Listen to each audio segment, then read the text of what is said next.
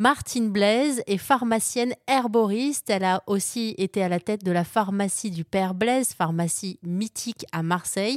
On a déjà parlé de cette histoire sur RZN Radio et j'ai décidé donc de rester en contact avec elle pour pouvoir l'appeler de temps en temps afin qu'elle nous propose quelques petits conseils pour traverser au mieux les saisons.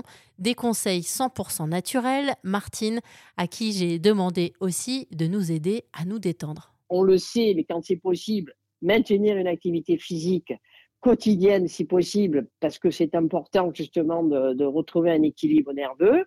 Et quelquefois, euh, bon, on me demande souvent qu'est-ce que je pense.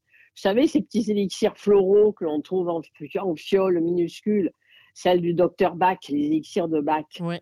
Euh, ce sont, bon, on, on, a beau dire, euh, ce sont des, des, des, élixirs qui peuvent donner de bons résultats euh, pour justement se sentir moins euh, tendu, moins stressé. Donc, c'est bien d'en avoir dans la poche un petit flacon de spray rescue des fleurs de bac. Ça comprend cinq fleurs.